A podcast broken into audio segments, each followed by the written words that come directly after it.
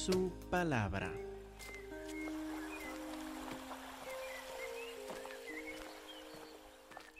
Dice en Habacuc capítulo 1 versículo 1, la profecía que vio el profeta Habacuc. Y en versículo 2, levantó su oración hasta cuando, oh Jehová, clamaré y no oirás. Daré voces a ti a causa de la violencia y no salvarás. Imagino que había predicadores morenos que predicaban de este versículo en cuanto a la esclavitud hace muchos años. Pero recuerden, este es otro sermón para otro tiempo. Habacuc también, pues, sentía este peso, esta, eh, esta desesperación de que Dios no estaba escuchando la, la, su, clamor para rectificar la injusticia por lo cual tanto de su pueblo estaba pasando. ¿Hasta cuándo, Jehová, clamaré y no oirás? Daré voces a ti a causa de la violencia y no salvarás. ¿Por qué me haces ver iniquidad? Y haces que vea molestia. No solo iniquidad, sino iniquidad que afecta a los otros, la molestia. Destrucción y violencia están delante de mí.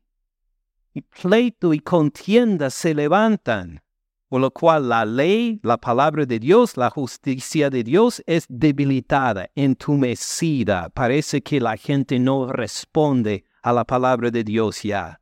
El juicio, las decisiones que la gente toma no sale según la verdad. La gente no toma en cuenta la palabra de Dios antes de tomar sus decisiones. Deciden según sus ganas, deciden según sus propios deseos y ponen de lado la palabra de Dios. El juicio no sale según la verdad, por cuanto el impío, el impío asedia el justo, el impío, hay tantos impíos que tienen acorralados al justo y atacan al justo. Por cuanto el impío asedia al justo, por eso sale torcida la justicia. Toda la sociedad produce, vive y no va de acuerdo con el plan de Dios todo se quedó chueco porque la gente no ha prestado atención a la palabra de Dios, no lo ha tomado en cuenta, no toman decisiones de acuerdo con Dios. Y por eso el profeta lamenta, ¿hasta cuándo, Señor? Yo te estoy clamando, Señor, y tú no estás respondiendo. ¿Hasta cuándo tenemos que sufrir esto, Señor? Recuerden los primeros versículos de Habacuc capítulo 1 ahora. Muy bien. Ahora queremos ver la primera parte de la respuesta de Dios. Dios responde al lamento de Habacuc, empezando en versículo 5 y llegando a versículo 11. Como vimos en la escuela dominical, no es la respuesta que Habacuc quería escuchar es una profecía. Esta respuesta, una profecía de, de destrucción, del castigo justo y severo de Dios. Versículo 5. Miren entre las naciones. Ahora fíjense, recuerden bien versículo 3. ¿De qué se quejó Habacuc? ¿Por qué me haces ver iniquidad? Y vimos hace ocho días, era como que no es que Dios estaba apartado de todo, no es que Dios no tomaba en cuenta la, iniquidad. Dios hasta puso las manos en la cabeza del profeta y le abrieron los párpados para que él viera la injusticia y dice, ¿por qué me haces esto, Señor? Yo no quiero ver esta injusticia. Prefiero vivir una vida sin tomar en cuenta las injusticias, pero tú me haces ver estas iniquidades. Ahora Dios le hace levantar la cabeza para decir, mire, mirad, o mire no solo Habacuc, sino todo el pueblo, miren entre las naciones. Por un momento quite la vista de todas las injusticias locales y miren entre los gentiles, las naciones, y vean, miren lo que hay y entiendan y asómbrense. Quédense temblando, porque haré, dice Dios, haré una obra en sus días. Fíjense en esto. No es que está hablando de algo que va a pasar en una generación futura. Algún día.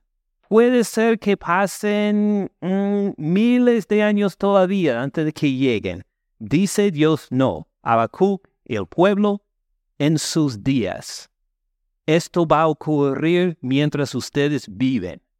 Les está contando lo que va a pasar en el futuro de ellos, no de la generación de sus hijos o de sus nietos. Asómbrense porque haré una obra en sus días que aun cuando se los cuenta, los contar con anticipación, no la creerán. Dirán, no puede ser. Algo tan extraordinario, algo tan horrible, como veremos en los próximos versículos. Seguramente no va a pasar en nuestra generación, dirían Habacuc y el pueblo. Así va a ser de fuerte este evento que va a ocurrir durante las vidas de ellos. Esto no se puede aplicar a nosotros, ¿verdad? Imagine que sí, que sí puede ocurrir durante nuestras vidas, en nuestra generación. Asómbrense. Haré una obra en sus días que aun cuando se les cuenta no la creerán. Podemos entenderlo por el momento como algo más allá de poder comprender, algo que diríamos eh, tenemos la expresión de decir algo es increíble, ¿verdad? Ahora, ¿queremos decir que uno no cree esto? No necesariamente. Lo que queremos decir es que es difícil de creer. Es algo que va más allá de nuestra capacidad de expresar. Así lo vamos a entender por ahora. Versículo 5. Les voy a contar algo difícil de creer, algo más allá de lo que esperan. Porque he aquí, versículo 6, yo levanto, como describimos en la escuela dominical, a los caldeos, a los de Babilonia. Ahora, ¿quiénes son los caldeos? Dios mismo los describe. Nación que, cruel. Ahora, si Dios dice es nación cruel, es nación cruel. Imagine cuando Dios llama a una nación cruel, ¿cómo sería la crueldad sin importar la edad, si son niños, si son varones, si son hembras, lo que sea, hay una crueldad a este pueblo. ¿Quién los está levantando? Jehová Dios, Dios del pacto, está levantando a esta nación cruel.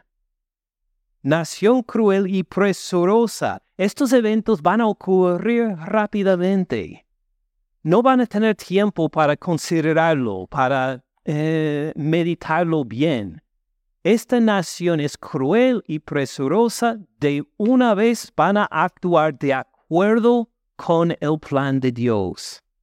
Yo levanto a los caldeos, nación cruel y presurosa. ¿Qué hacen? ¿Por qué tienen tanta crueldad? Nos explica versículo 6, que camina por la anchura de la tierra para poseer las moradas ajenas. Entonces, ¿qué hacen? Pues recuerden que en la ley mosaica había una integridad económica familiar. A todas las familias del pueblo de Dios les daba una propiedad, les asignaba una propiedad que era de ellos que era de ellos permanentemente. Aun si la familia se empobreció al tal punto que tenían que vender su propiedad, según las leyes, cada 50 años, quien fuera el dueño tenía que devolver la propiedad a esta familia original. Entonces uno no compraba otro terreno eh, para, como para sí mismo. Uno lo rentaba por un máximo de 50 años y luego se devolvía a la familia original. ¿Cuál era el propósito de todo esto? Dios tenía en su ley una integridad económica para cada familia de su pueblo. Cada familia iba a tener un lugar donde podía sembrar, donde podrían vivir de los productos de la tierra, donde podían levantar sus casas, donde podían tener sus negocios, donde podían sostenerse.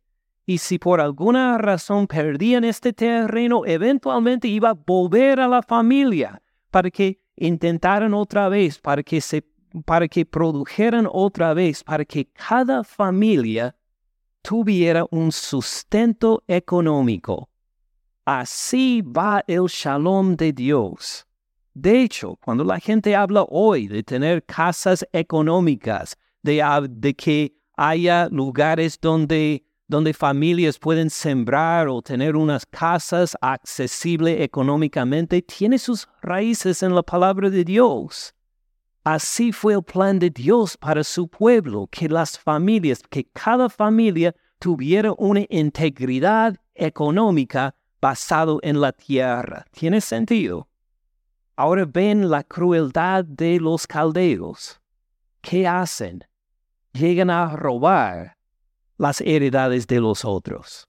En vez de decir que cada familia tenga su, en, su eh, sostén económico en la tierra, dicen, ah, no, que los caldeos tengamos la autoridad sobre la tierra y los otros pobres pueden hacer lo que quieran ustedes, ustedes van a buscar en otra parte, pero estos, estas tierras son nuestras, de los caldeos, producen para nosotros, no para ustedes de otras, de otras lenguas y tribus y naciones. Ahora ven su crueldad. ¿Tendrían derecho a hacer esto? ¿De robar los terrenos de otros? No, a ver si entiende mejor. ¿El vecino de usted tiene derecho a tomar su casa y rentarlo a otra persona? No, de ninguna persona. Cualquier de nosotros diría, mire, esta es mi casa. Usted no la puede rentar a otra persona, tomarlo de mí y repartirla a otra persona y estaría de acuerdo con, con el pueblo de Dios, con su ley. Pero ¿qué tal si la otra persona es más fuerte económicamente, si tiene armas que usted no tiene y que llega a su casa para decir, desocúpense, esta casa es mía ahora. ¿Qué harían? Eh, uno tiene, o es la vida o es la casa. Uno diría, pues, me voy. Y así hacían los caldeos a sus vecinos. Y llegaban para empoderarse, apoderarse de sus tierras y de sus casas a decir que eran, son para nosotros, ¿saben? Pues mi casa no es lo suficiente grande, necesito una segunda o cuarta o una más grande, terrenos más grandes para todo mi, uh, todo mi ganado. Voy a criar ganado ahora. Y así crecían los caldeos a expensas de sus vecinos. Así nos cuenta versículo 6. He aquí, ¿quién los levantó? a esta nación cruel. Jehová Dios, yo levanto a los caldeos, nación cruel y presurosa que camina por la anchura de la tierra, donde sea que vivan, para poseer las moradas ajenas. Formidable es, pero siempre lo hacen como muy corteses. Son muy corteses cuando, cuando toman las casas de los otros, ¿verdad? No, formidable es y terrible los describe uno se queda con terror. Uno reconoce que ha sido robado, que ha sido conquistado al tratar con los caldeos. Formidable es y terrible, de ella misma procede su justicia, es decir, ellos hacen las reglas. Si uno dice, mire, acá nosotros tenemos estas leyes que hemos puesto para la integridad económica familiar, llegan los caldeos para decir, ¿qué importa? no nos importan tus leyes. Nosotros seguimos nuestras leyes y según nosotros este terreno es nuestro, esa casa es nuestra. de ella misma procede su justicia y su dignidad. Es decir, que ellos pues tienen una, como una fama, una, podríamos decir, una gloria que es de ellos mismos.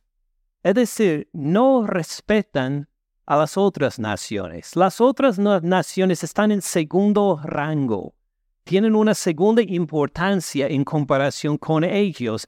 Ellos hacen sus leyes, ellos tienen su dignidad, su, su fama, su gloria, y están como consumidos por sí mismos que si estuvieran solitos aislados tal vez no sería tanto problema, pero llegan para apoderarse de las tierras de todos los vecinos.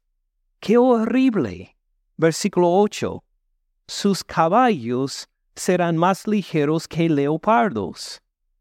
Ahora, nos ayuda reconocer que en esta época el montar a caballo en las batallas era algo bastante, bastante nuevo. O sí, que antes de esto habían usado la caballería, eh, digo, caballos para llevar los carros. Pero los carros para la guerra en este entonces eran principalmente para transporte. Eran para transportar los, soldados rápidamente de un lado del campo de, de la batalla a otra parte del campo de batalla. Estos caballos no entraban en la batalla de por sí.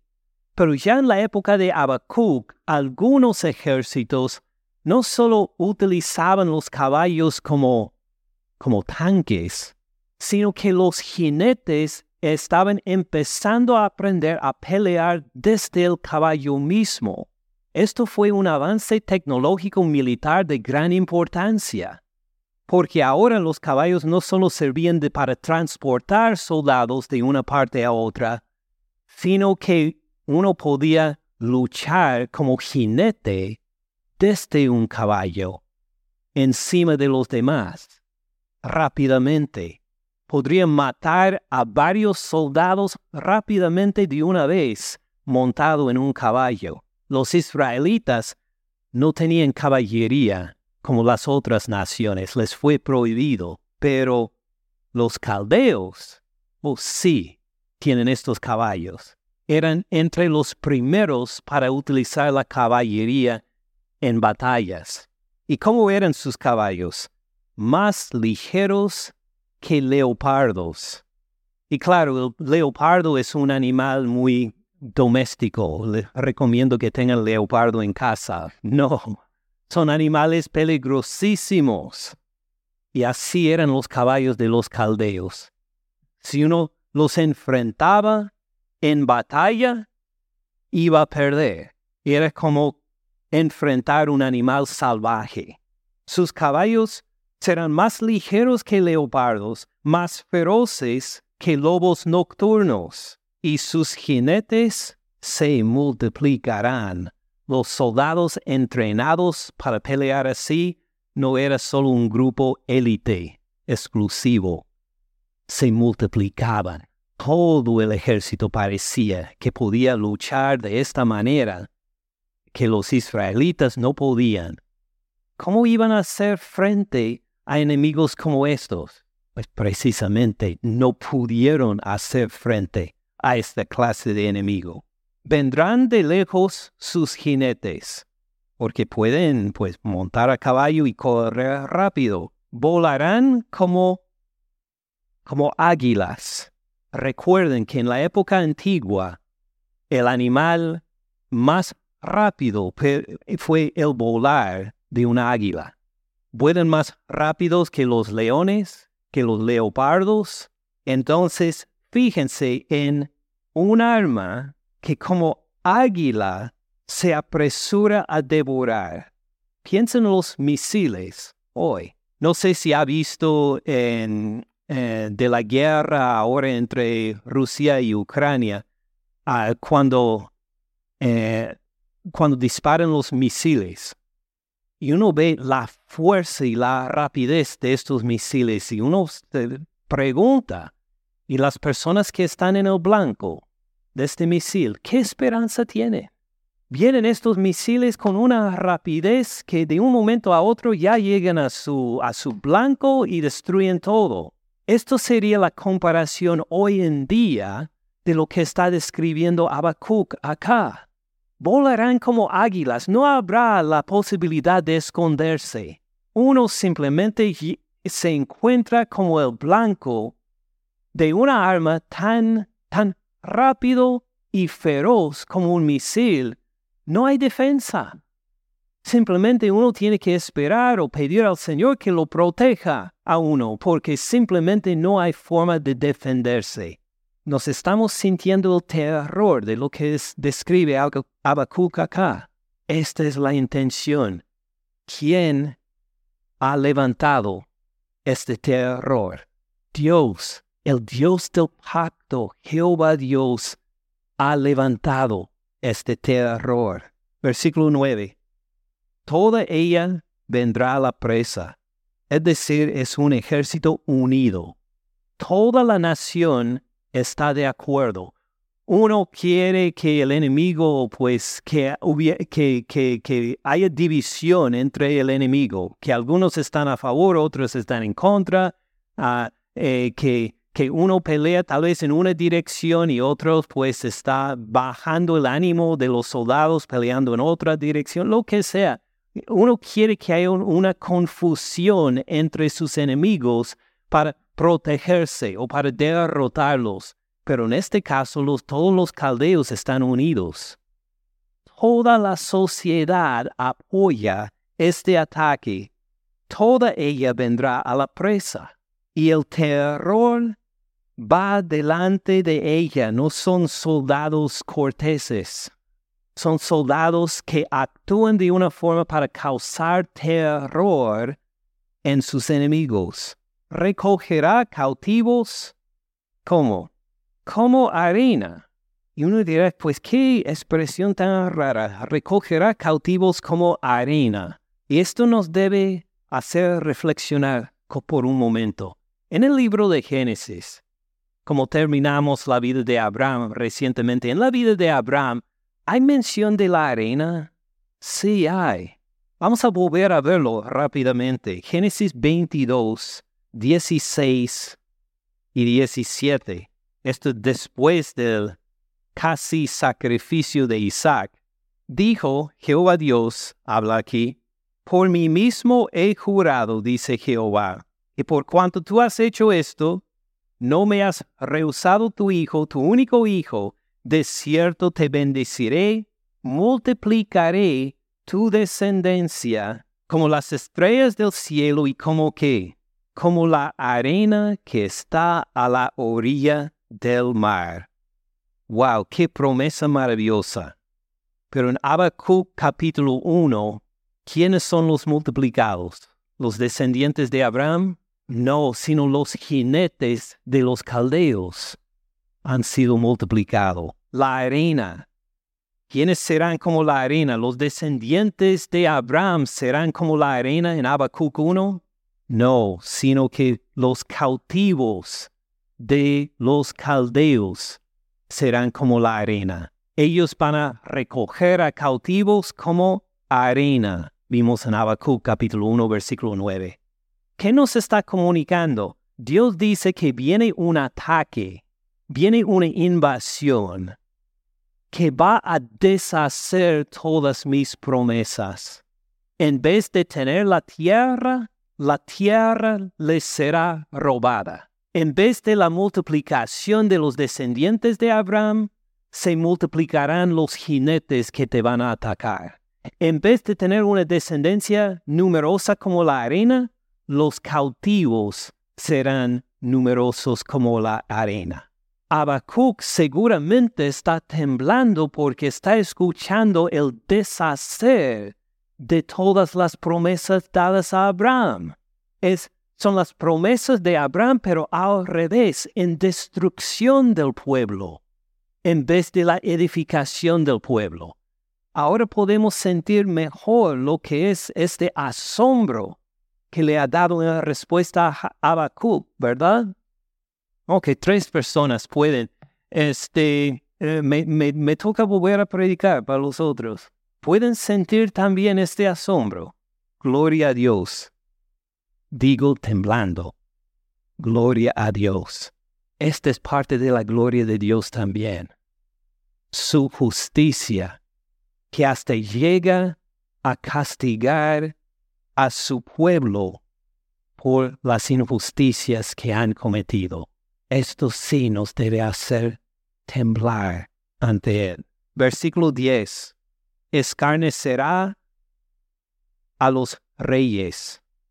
De los príncipes hará burla. Es decir, cuando llega esta invasión y los caldeos, eh, los soldados caldeos, van a menospreciarlos como sus enemigos también.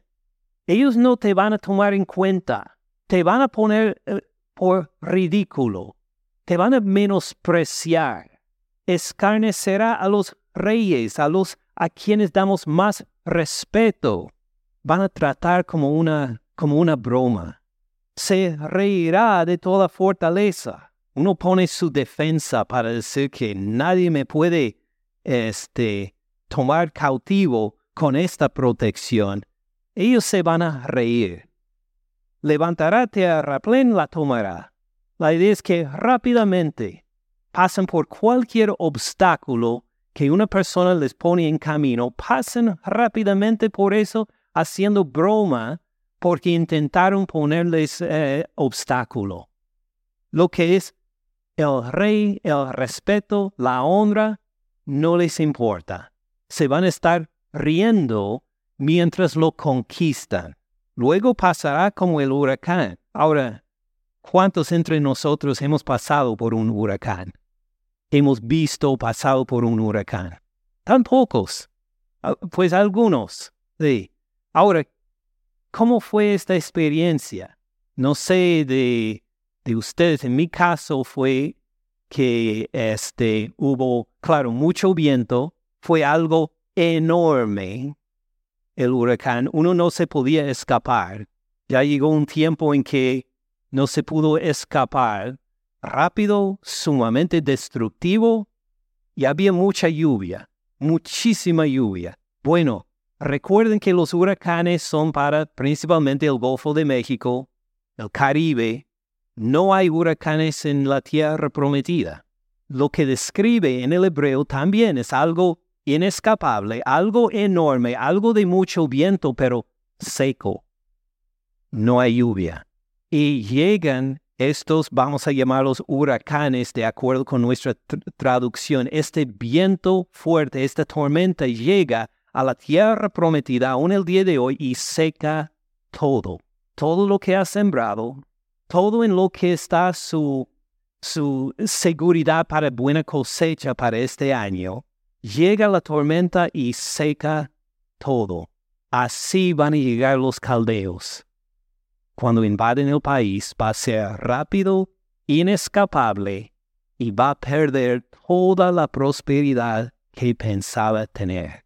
Todas las promesas de Abraham al revés, desechas. Pasará como el huracán y ofenderá la nación de los caldeos atribuyendo su fuerza a no al Dios del pacto, aunque los levantó, sino a su propio Dios. Van a dar gloria no al Dios de Israel, sino a un ídolo, una estatua, una piedra que han levantado como a nivel de Dios. Imagine el pueblo que tiene que sufrir esto. Imagine el pueblo que como vimos en la escuela dominical, no lo va a sufrir solo los malos. ¿No será que Habacuc estará al lado diciendo, gracias Dios por haberme eh, llevado en el rapto antes de que llegaran estas cosas?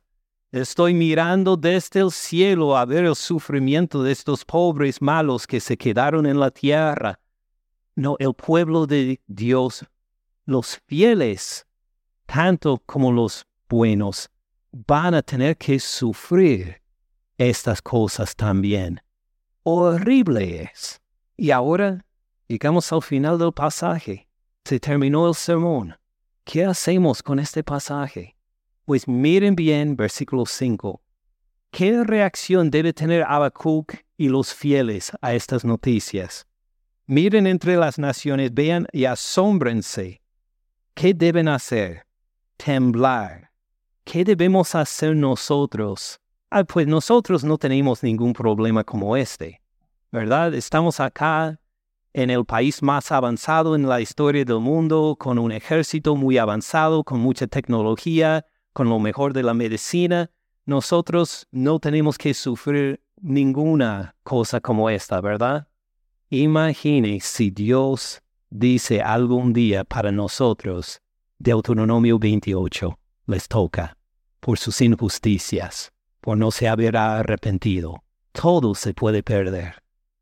Todo de que nos hemos establecido como nuestra seguridad económica, militar, social, lo que sea, se puede perder si Dios dice Deuteronomio 28, les toca por sus injusticias. Esto primero. Entonces, ¿cómo debemos reaccionar? Versículo 5. Miren entre las naciones, vean y que asómbrense, que tengamos miedo, que reconozcamos que algo parecido puede pasar a nosotros aún acá en Auburn, Georgia. Pero eso no es suficiente. Siguen leyendo el versículo porque haré una obra en sus días. Claro que está hablando a Habacuc en, en versículo 5 y en su generación, que aun cuando se les cuenta, no la creerán. Y ahí está el punto clave. O está hablando acá más de simplemente algo increíble, algo difícil de expresar.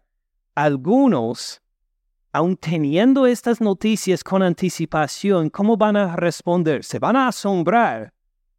¿Van a creer? No. Algunos van a recibir este mensaje y no van a creer.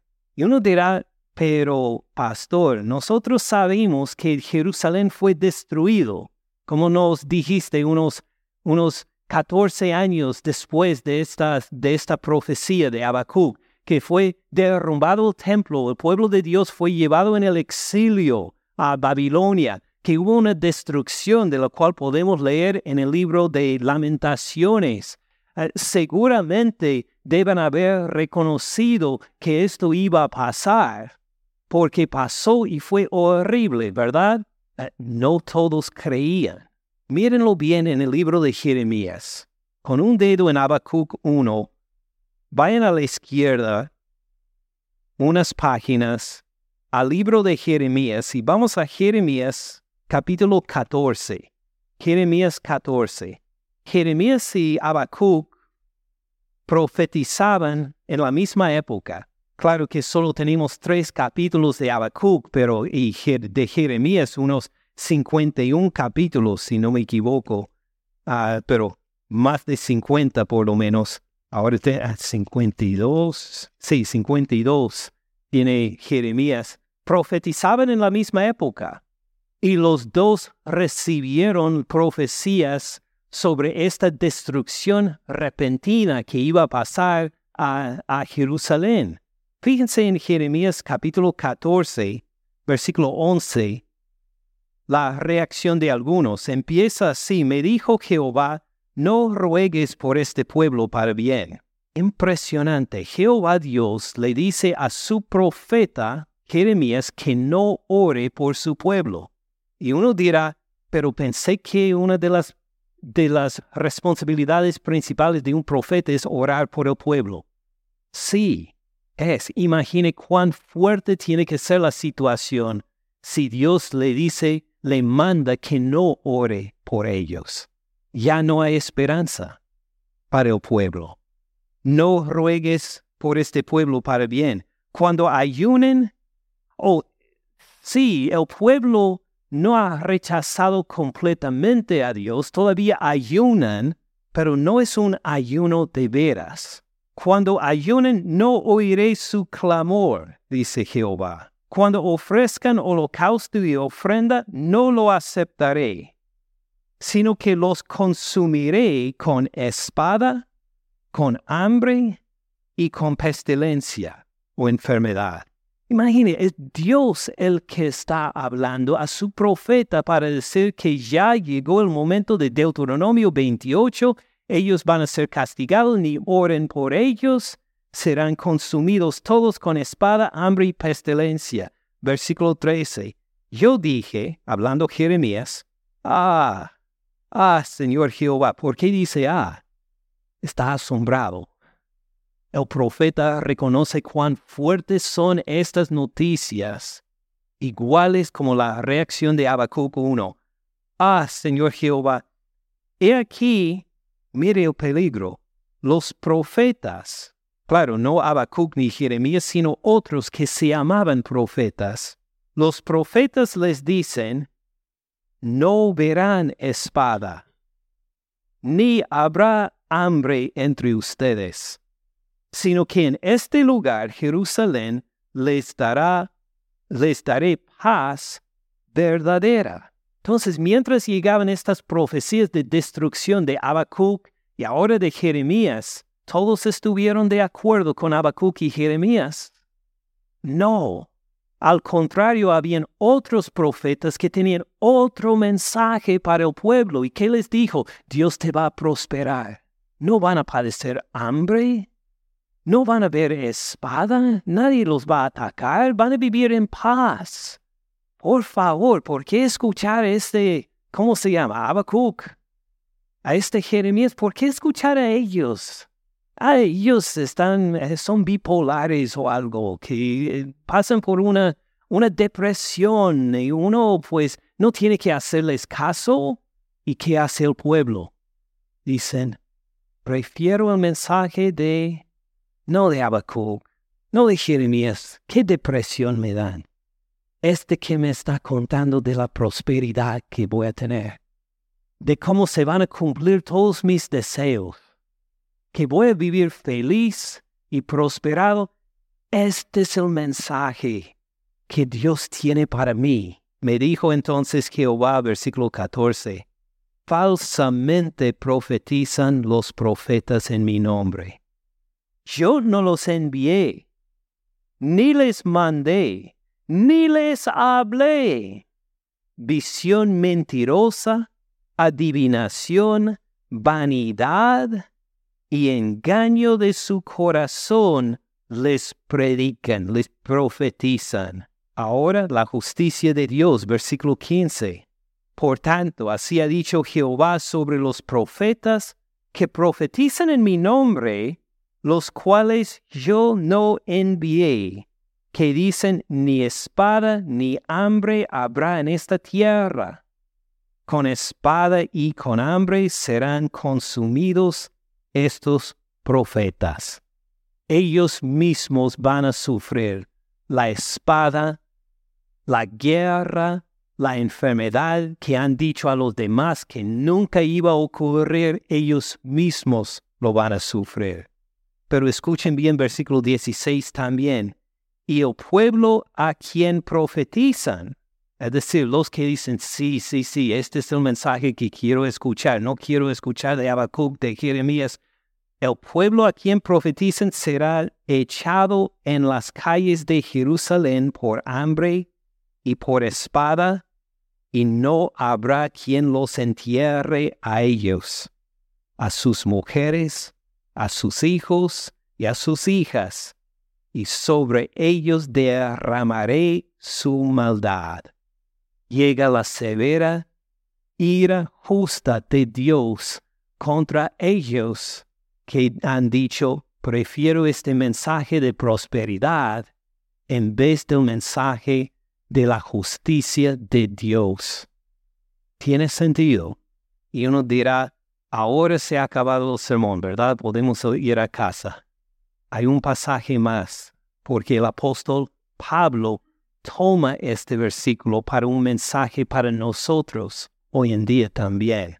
Hay personas que van a asombrar de las noticias, pero recuerden que no van a tener fe, no la creerán. Lean Hechos capítulo 13. Hechos 13, versículo 38 para ver cómo el apóstol Pablo pone en resumen todo este sermón. Dicen, sepan pues por esto, varones hermanos, que por medio de Él, por medio de Jesús, se les anuncia que perdón de pecados. Hay perdón de pecados por medio del Señor Cristo Jesús. Ahora, ¿hay perdón de pecados de otra persona, de otro medio, de otro Señor? No, solo por el Señor Cristo Jesús. Sepan pues esto, varones hermanos, que por medio de Él, de Jesús, se les anuncia perdón de pecados y que todo aquello de que por la ley de Moisés no pudieron ser justificados, en Él, en Jesús, es justificado. ¿Quién? Todo aquel que cree. Entonces anuncia Pablo, el apóstol Pablo, en Cristo Jesús hay perdón de pecados. Ok, mis pecados son perdonados, pero ¿cómo soy aceptable ante Dios? ¿Cómo es que Dios esté contento conmigo? Versículo 39, en Él, en Cristo Jesús, es justificado, aprobado por Dios, legalmente aceptable, todo aquel que cree. Ahora miren los próximos dos versículos. Miren pues que no venga sobre ustedes lo que está dicho en los profetas, específicamente en Habacuc. ¿Qué dice? Versículo 21. Miren, oh menospreciadores, y asómbrense y desaparezcan, porque yo hago una obra en sus días, obra que no creerán si alguien se la contara. ¿Qué está comunicando el apóstol Pablo acá? Nosotros tenemos unas buenas noticias del Señor Cristo Jesús. Tenemos, tenemos perdón de pecados en Él. Amén. Tenemos justificación de Dios ante Él. ¿Qué tal si uno se asombra de estas noticias, se, se queda maravillado? ¿Saben lo que creen ellos? Creen que un Señor fue crucificado y resucitó al tercer día y que es el Señor de todo. ¿Qué tal si uno se asombra de estas noticias pero no cree, no confía? Dice que, oh, son, son noticias llamativas. ¿Quién habría imaginado algo así? Pero no confían para decir, tú eres mi Señor. Me arrepiento de mis pecados, confío en ti, en tu resurrección, como la única seguridad que tengo. ¿Qué tal si uno se asombra y no cree, ¿qué le espera? La clase de juicio como describe Habacuc. La clase de juicio como leímos en Habacuc 1, 5 a 11. Una destrucción de todo a lo que agarraba pensando que esto me va a dar seguridad. Se va a ver la pérdida de todo, porque solo hay una seguridad ante Dios que es nuestro Señor crucificado por nosotros, resucitado al tercer día, ahora a la diestra del Padre, el que va a volver por nosotros. Que no solo nos asombremos de estas noticias, sino que nos arrepintamos de toda injusticia para decir, Señor Cristo Jesús, soy tuyo. Mi vida es tuya haz con ella lo que tú quieras. Gracias por escuchar al pastor Ken en este mensaje. Para más recursos, visite caminandoensupalabra.org.